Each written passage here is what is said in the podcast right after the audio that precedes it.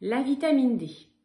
Qu'est-ce que c'est que la vitamine D? À quoi ça sert? La vitamine D, ça permet de fixer le calcium dans les os pour que les enfants aient des jambes solides et des os solides.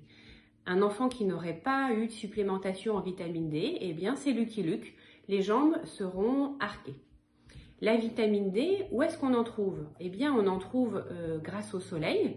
Si on expose la face antérieure du bras pendant 20 minutes tous les jours, notre corps va synthétiser la vitamine D.